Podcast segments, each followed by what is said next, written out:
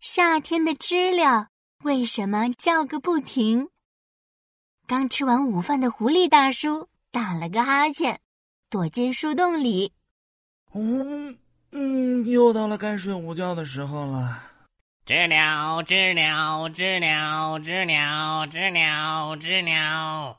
狐狸大叔敲了敲树干。楼上的乌鸦太太，是你发出的声音吗？啊啊！不是我，这知了知了知了的声音，把我的乌鸦宝宝们也吵醒了呢。乌鸦太太想了想说：“会不会是旁边池塘里的小青蛙？”呱呱呱！也不是我哦。一只小青蛙蹦蹦跳跳的过来了。我刚才在练习唱歌，突然听见知了知了的声音，实在是太吵了，吵得我差点把呱呱呱都唱成知了知了了。知了知了知了知了知了知了。狐狸大叔动了动耳朵，你们听，好像是在树上。哎，我去找找。乌鸦太太飞到森林上方。找啊找，知了知了知了知了知了知了。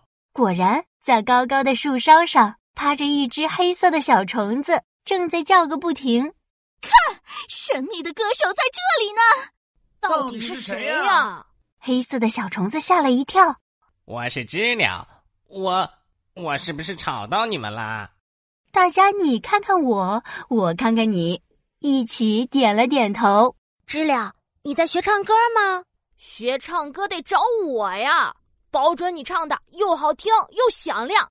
来，张开嘴巴，我是一只小青蛙，呱呱呱呱呱。可是我们知了都不是用嘴巴唱歌的呀。不用嘴巴唱歌，那用什么？眼睛还是鼻子？知了先生指了指自己的肚子。我们雄性知了的肚子有专门的发声器官，是靠振动鼓膜发出声音的。狐狸大叔叹了口气说：“哎，知了先生，行业千千万，不一定要学唱歌嘛。不如我带你去摘世界上最好吃的葡萄吧。”不行不行，我们雄性知了在夏天都是有任务的，为的就是找到知了小姐。只有通过歌声找到知了小姐，才能够生小宝宝。虽然你们觉得我的声音很吵，可是和其他知了比，我的声音要小很多，很难吸引到知了小姐。说着，知了先生就低下了头。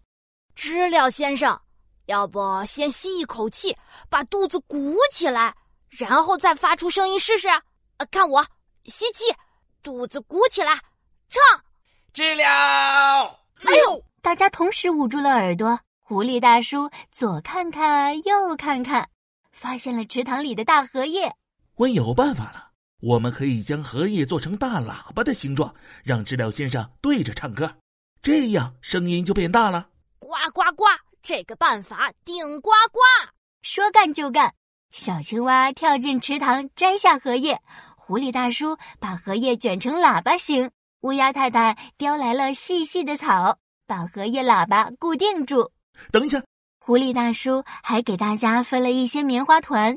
我们得先把耳朵堵住才行。嘿嘿，知了先生对着荷叶喇叭唱起歌来：“知了，知了！”哗啦啦，森林里的鸟儿都被吓飞了。不一会儿，远处飞来了一只知了小姐。知了先生，你唱歌真好听，是我听过最好听的歌声了。那。我可以和你约会吗？当然可以。知了先生拉着知了小姐转身对大家说：“谢谢你们帮我找到了知了小姐，现在我们要去约会了。”嗯，快去吧，快去吧！小朋友们，知了也叫做蝉。夏天的午后，知了总是叫个不停，但晚上却很少听到它们的叫声。你知道这是为什么吗？这是因为气温下降、光线变暗后，蝉的活动性会降低，所以晚上就不容易听见蝉鸣了。